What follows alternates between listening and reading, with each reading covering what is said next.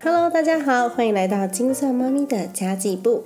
我是陪伴你精算生活、创造理想人生的 CND Two。我们总是忙着生存，忘了好好过生活。生存 （survival），生活就是我们的 life 喽。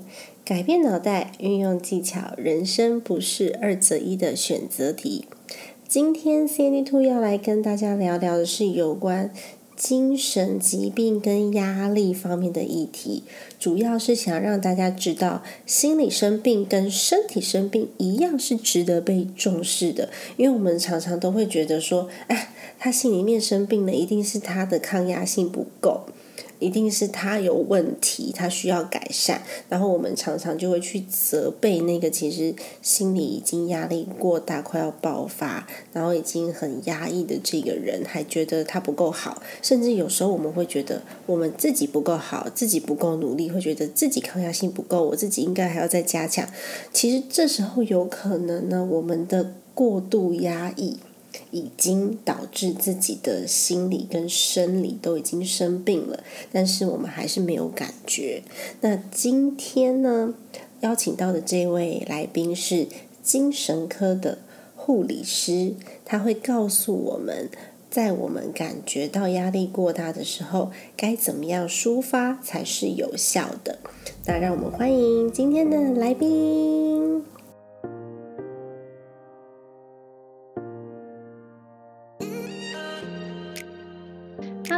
好，我是金算妈咪 Sandy Two。今天邀请到的这位来宾很特别哦，他是一位精神科的护理师，也是一位理财部落客，而且呢，他才经营自媒体一年，IG 就破万粉丝，是不是超全能的？所以 Sandy 在准备访纲的时候，我就很贪心，我想说，嗯，这个我也想问，嗯，那个我也想问，所以我这次的访纲范围还蛮广的耶，我觉得可以聊到。可能一到三集都有可能哦，所以等一下看看我们会如何就是 go over 这样子的主题，看看可以拆成几集。因为我曾经有承诺过我老公，说我一集不要超过十五分钟，不然会让他剪得很辛苦。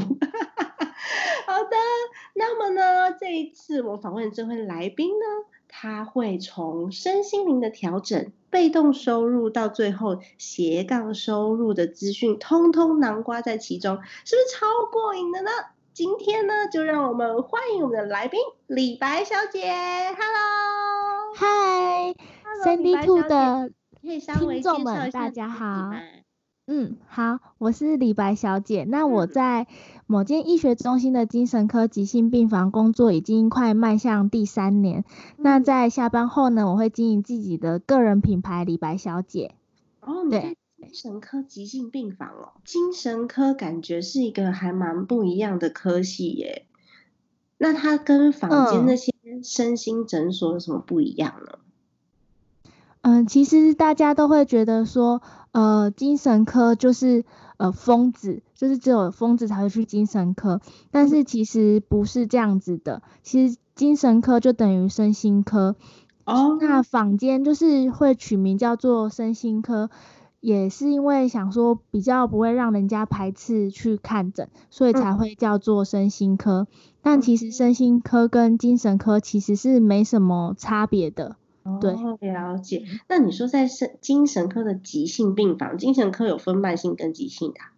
有，就是病人在急性期发作的时候，其实会比较容易有伤害自己啊，或伤害别人的风险。有急性会伤害到到别人啊，或伤害到自己的风险的话，就会住到那个急性病房，也就是我们的病房。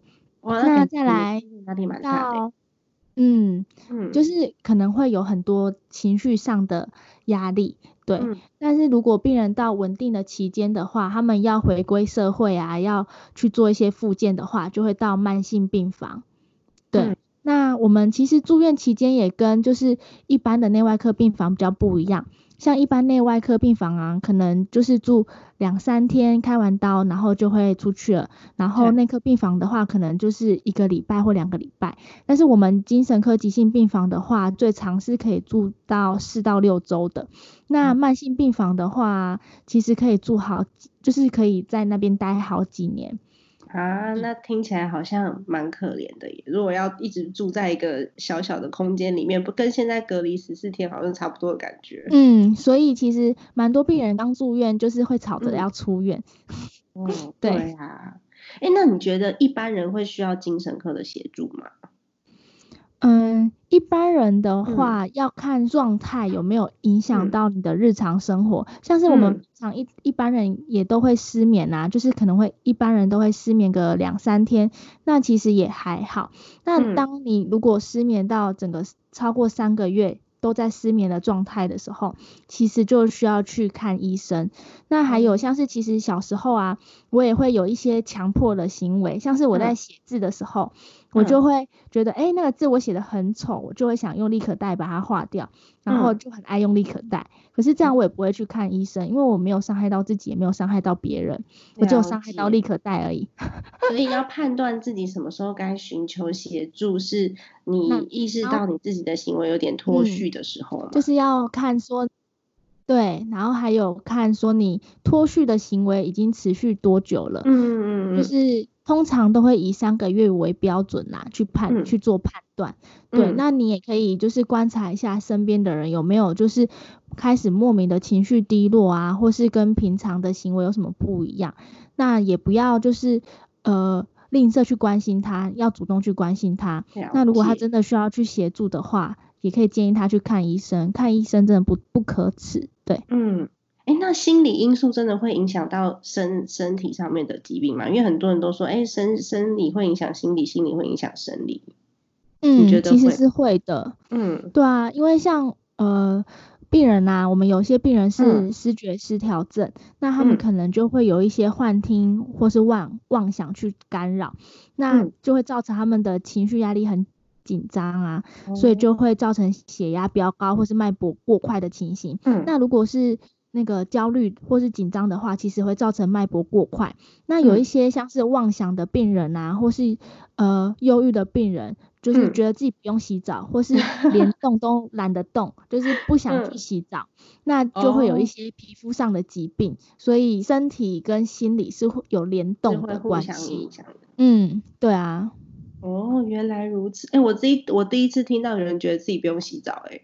突然间觉得旁边有臭臭的那个头的油头油味，很多很多很多，就是我们我觉得我在精神科有点像是有点像保姆，嗯，对，就是你要就是完全就是他的身心灵啊都要顾到这样子，很有耐心，嗯。嗯。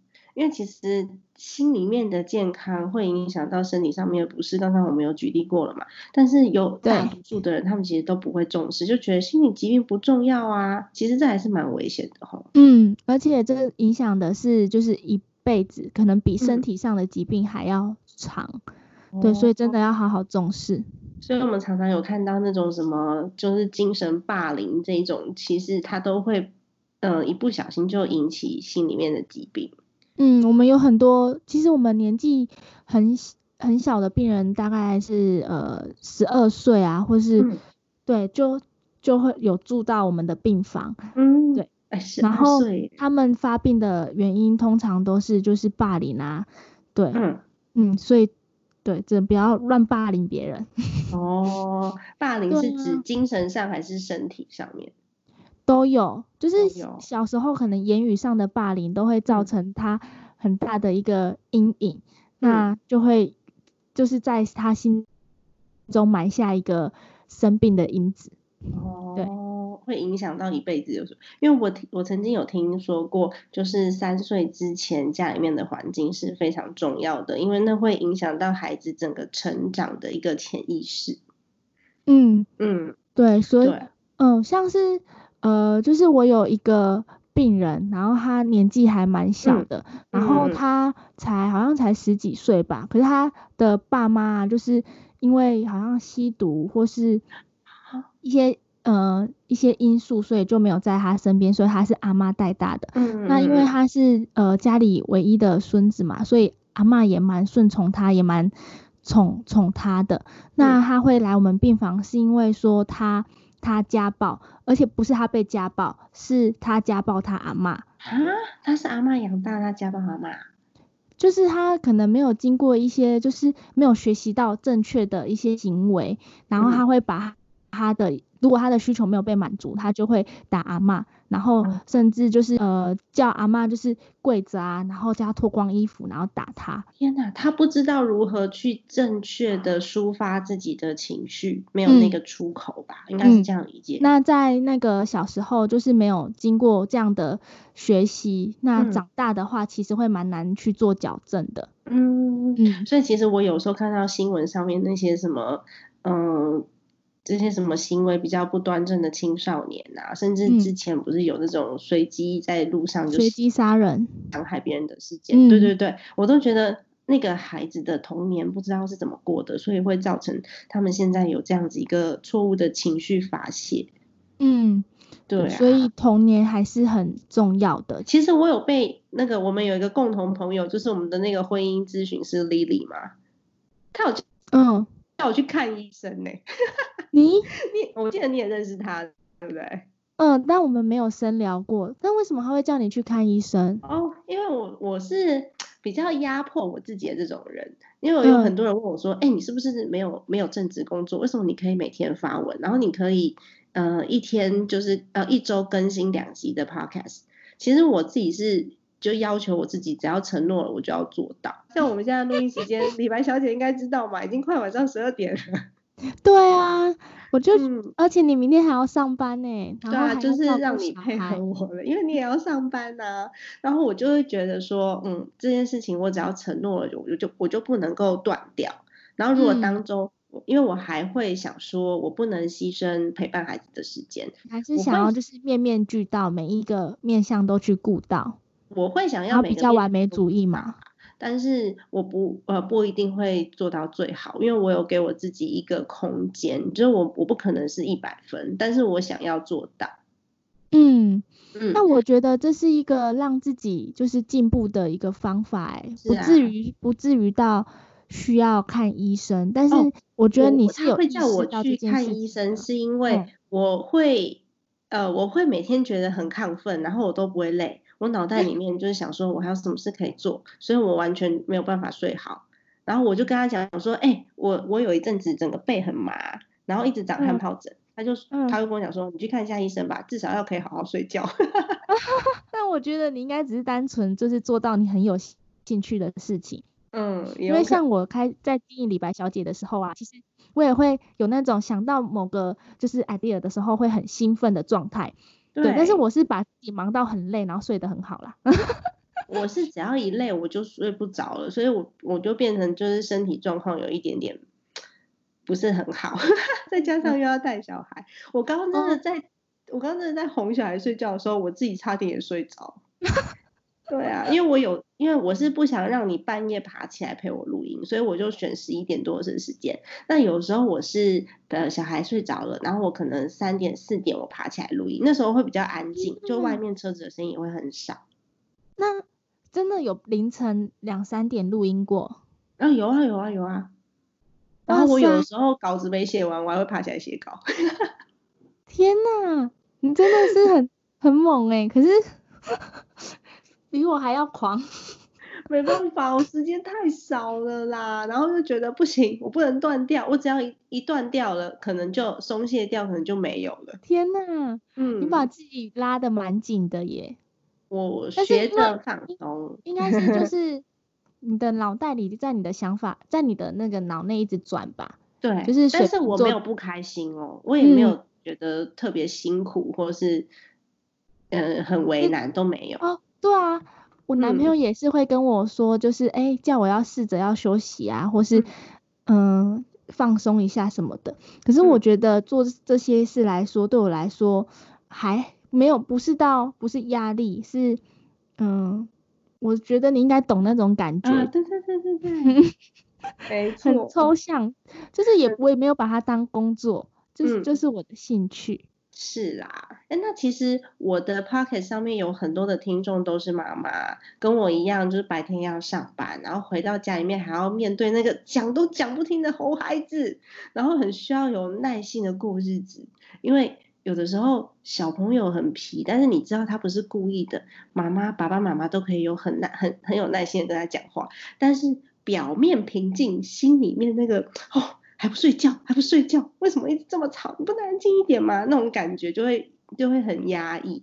然后有的时候也会对自己的期待比较高，甚至我有一些粉丝的听众，他们其实是单亲妈妈，我觉得长期都还蛮压抑自己的。我想请问一下，专业的护理师有没有办法、有方法是可以让自己在家里面就可以排解掉自己这些心里面过多的垃圾，然后放松心情呢？嗯。嗯，就是因为疫情的关系啊，其实还蛮多人在提倡在家运动的。对，那运动啊，本身就可以就是提升多巴胺，让自己快乐。对，但是我本身自己是很少在运动，讲起来没什么说服力。那其实呃，我相信那个三迪兔的那个听众。妈妈们应该也是有不爱运动的妈妈，那其实我会蛮建议可以在家尝试冥想放松的。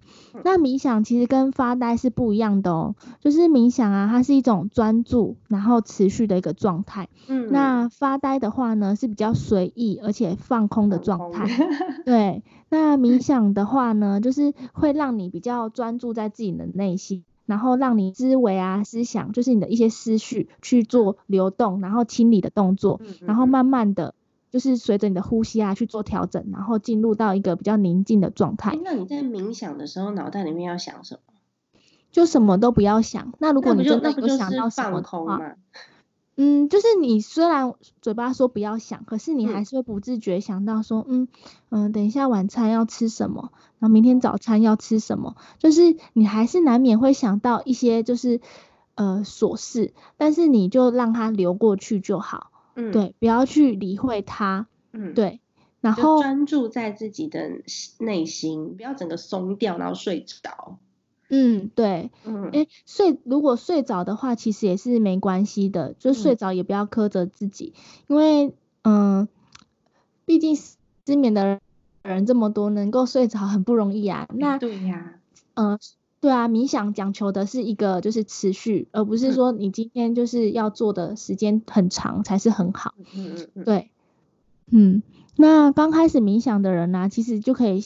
嗯，先从五分钟开始，嗯，然后再慢慢的拉长时间，那到最后你会发现说，哎，你的精神状态啊，会整个都不太一样，嗯，对。那啊，可以跟你分享一下，就是我这李白小姐的名字啊，也是在我冥想的时候突然想到的。啊，真的哦，嗯，今天也有另外一个朋友问我说，为什么我可以每天都发文？就感觉我好像不用上班嘛，那其实我都是一直不断的收集一些素材，然后就存在我手机的记事本里面，然后我就在蹲厕所的时候 发 文。我觉得有时候冥想那个 idea 就很像你在蹲厕所突然就啊 想到一个东西那种感觉。嗯，真的，我觉得冥想还蛮有助于就是创作的。嗯。对，我觉得这真的是一个蛮棒的方式，因为我有的时候是因为我速度太快，我想到我就要去做，我要是没有去做，我放着，我就会觉得啊，整个身体很不舒服，就还没有一件事情还没有完成。对，然后有的时候是我我自己是那种会呃压抑情绪的人，所以我的情绪是累积累积累积累积，然后每一段时间要爆炸一次，可是爆炸完之后我又可以持续很久，就很持续很久的稳定。嗯，那你还那你还是有爆炸啊？对啊，我觉得有爆炸都是好事。嗯，没错。那所以我也会尝试冥想，然后我是放那种比较轻松的爵士音乐，然后点一个我喜欢的精油，看我那天的心情。如果我喜欢比较沉静，我就会点类似檀香，或是……那我现在一下忘记那精油的名字，反正就是让自己稍微沉静下来。我最近也收到那个冥想的线香啊。很不错，我还没试过，改天来试试看。对啊，那我如果说它可以影响你的情绪哦，那如果说我想要就是有一点甜甜的，就是恋爱的感觉，你可以放一点就是柑橘类的精油，然后会有一种灵魂跑到外太空去旅游，然后回到地球了之后呢，就是一个全新的自己那种感觉。好可爱。如果啊，因为现在有很多人是他的，他不知道情绪怎么抒发，然后一下觉得承受不住了，他可以去哪里寻求帮助？我觉得就直接去看医生呢，因为看医生其实不是一件丢脸的事情，嗯，就跟感冒吃药一样，就是是一件很正常的事情。那情绪生病了就。呃，也去呃吃药啊，这样才有帮助于你的恢复的程度。但其实有时候啊，你只是缺少一个抒发的对象。那在你看诊的期间呢，医生也会好好的跟你聊聊。那对你来说，可能也会是一个抒发。对，有有可能跟医生聊完之后你就没事。对，也有可能不用吃药啊。嗯，的确是，因为像我那个就是丽丽嘛。婚姻咨询师的朋友，他也跟我讲说，你去找咨询师比较贵，你去找医生聊，只要挂号费。对，心理智商真的比较贵。很实用的建议。影响到生活的话，你还是看个医生比较好，不然让自己生病，然后在家里面情绪不好，或者是影响到孩子、影响到家人，其实对你的整体的家庭关系也都不是一个正向的循环。嗯。嗯，而且如果嗯真的生病了的话，我相信嗯你的家人们呢也会就是支持你，就是会帮助你改善的。嗯，就是呃不要就是嗯家人也不知道你怎么了，然后就觉得哎莫名其妙。但是如果你真的看医生，然后医生有诊断说哎你真的生病了，那对于生病的。人家人们也都会好好，就是也会更包容你吧。没错，会更多的包容，更多的体谅，才不会觉得莫名其妙。没错，哎，可是你知道我们现在就是我的 p o c k e t 上面有很多听众，他们都是妈妈。那其实，在都市里面，这种患有过动啊、雅斯伯格或是专注力不足的孩子，其实蛮多的耶。有时候我们会觉得小朋友好像爱生气，然后会。很会害怕，或者是他很好动，都是正常的。我们要怎么去判断他什么时候是正常，什么时候是异常呢？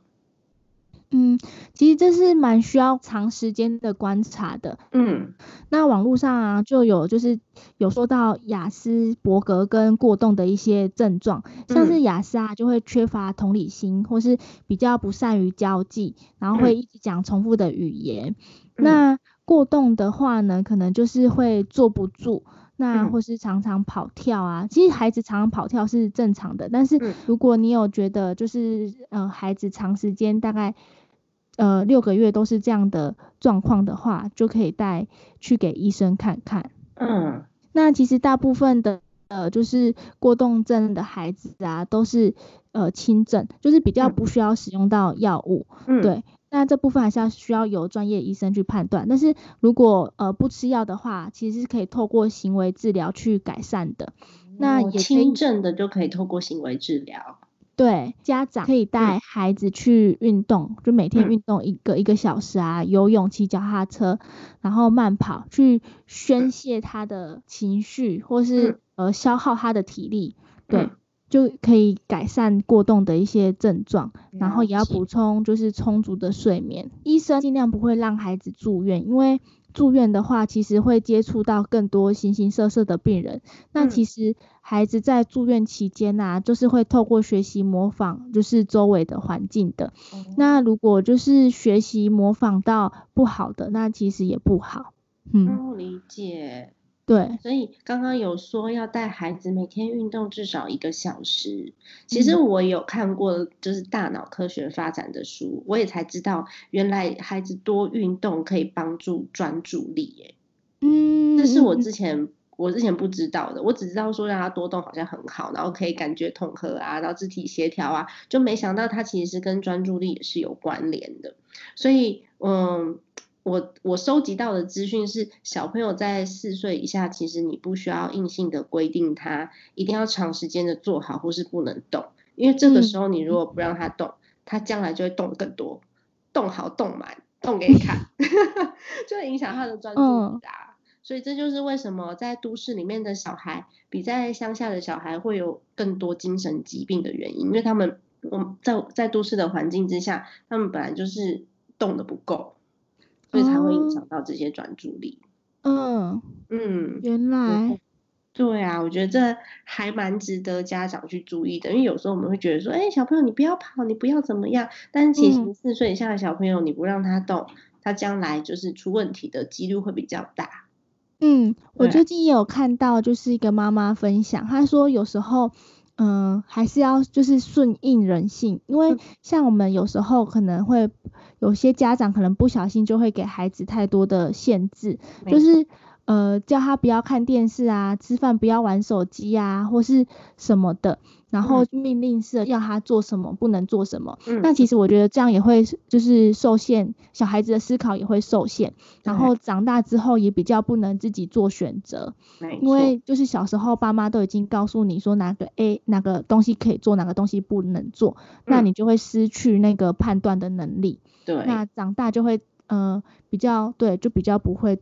做出选择比较，嗯，没错，因为已经被限制了嘛。就像我们不是有讲到一个就是剁鱼的故事嘛？为什么鱼一定要切一半再放下去煎？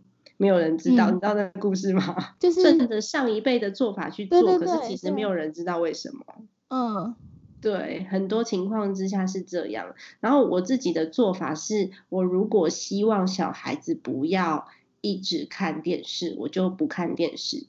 然后我如果希望他，嗯，可以学会分享跟轮流，有的时候他卡通看完了，我会跟他讲说，妈妈要看别的，现在是妈妈的时间。然后我我希望他会。好好的静下心来看绘本，因为他一天可以看到五六本绘本，然后他一本可以念好多次，念到我都觉得累了。因为我那时候是我我是看过一个妈妈在讲说，有些妈妈是因为自己没有阅读习惯，然后她又觉得让小孩读书是一件很好的事，所以她就强迫小孩读书。可是其实妈妈都没有在念书，我觉得对小朋友是有影响的。所以早上起床的时候，我就会看我自己的书，然后让他拿着绘本在我旁边。嗯，他就会看到妈妈有在阅读，以身作则的感觉。所以我就刻意去用自己的行为来影响他的，不然其实他在的时候，我根本一个字都看不下去啊。他会讲：“妈妈，这是什么？妈妈，这是什么颜色？妈妈，这是什么声音？”其实我是没办法看的，我是做那个动作给他看。嗯嗯嗯，很聪明呢。哎，没有办法，当了妈妈就要想尽办法去引导孩子啊。毕竟我怀呃，我应我是结婚五年多才怀孕的，所以这个小朋友算是个宝贝。我不希望真的把他宠成一个妈宝，这样就是我的责任了。哦，嗯，很多人其实都没有意识到这件事情呢。对呀，嗯，没错，就是不。呃，想说不要宠孩子，可是不自觉很多行为上都在宠孩子。对我有时候就觉得，嗯，因为只有一个小孩，现在就是独生子比较多嘛，就是只有一个小孩，然后你就会不自觉就会让他，大人会让小孩天经地义啊，所以我就会意识到说，哎，我这时候不应该让他，我就跟他说，你要给妈妈一半，妈妈也想吃。嗯，就是他喜欢的东西，我硬要吃一半，即便那个东西有时候很难吃，因为你知道小朋友吃的什么米饼啊，那些其实没有味道，我就会跟他讲说，妈妈也想要。嗯，好好笑。哎，真真的是，就是以后如果李白小姐有机会。当妈妈的时候，你就可以感受得到了。然后今天也跟你请教了很多，就是妈妈如何治呃在心灵上面治疗自己，就是疗愈自己。然后也跟你请教了一下孩子过动症如何去预防。那今天真的非常谢谢你陪我们聊聊，就是希望这一集可以让大家明白，精神疾病是每个人都会有的，只是轻重而已。如果你有时候觉得很抑郁，有时候觉得很忧郁，有时候觉得脾气很大，这可能就是精神疾病的一种，只是它不影响我们的生活。强迫症也是嘛，不影响我们的生活，我们可以很轻松的看待精神疾病，不要让自己承受不住压力才一次爆发，这对家庭是非常大的伤害哦。那我相信有很多的听众都觉得李白小姐非常的专业，要去哪里找到你的资讯呢？可以就是 Google 搜寻李白小姐，那李的话呢是理财的理，白是白色的白，然后 Google 搜寻的话就可以在各平台找到我，像是脸书啊、IG 或是部落格，还有 YouTube 我都有经营，那有兴趣的人可以来看看，或是来找我聊聊。嗯。理就是理财的理，白是白色的白，就是理财小白的意思，对吧？对，没错。是吗？李白小姐，然后打。理财的理白色的白，李白小姐就可以找到了。不管是呃 Facebook、IG 或是部落格、YouTube，李白小姐都会在上面哦。有兴趣的人要赶快去搜寻李白小姐喽。那今天很谢谢李白小姐分享，下一集呢，我们请你来分享你自己的理财心得，好了，好不好？还有一些理财的迷思，可以吗？可以，可以。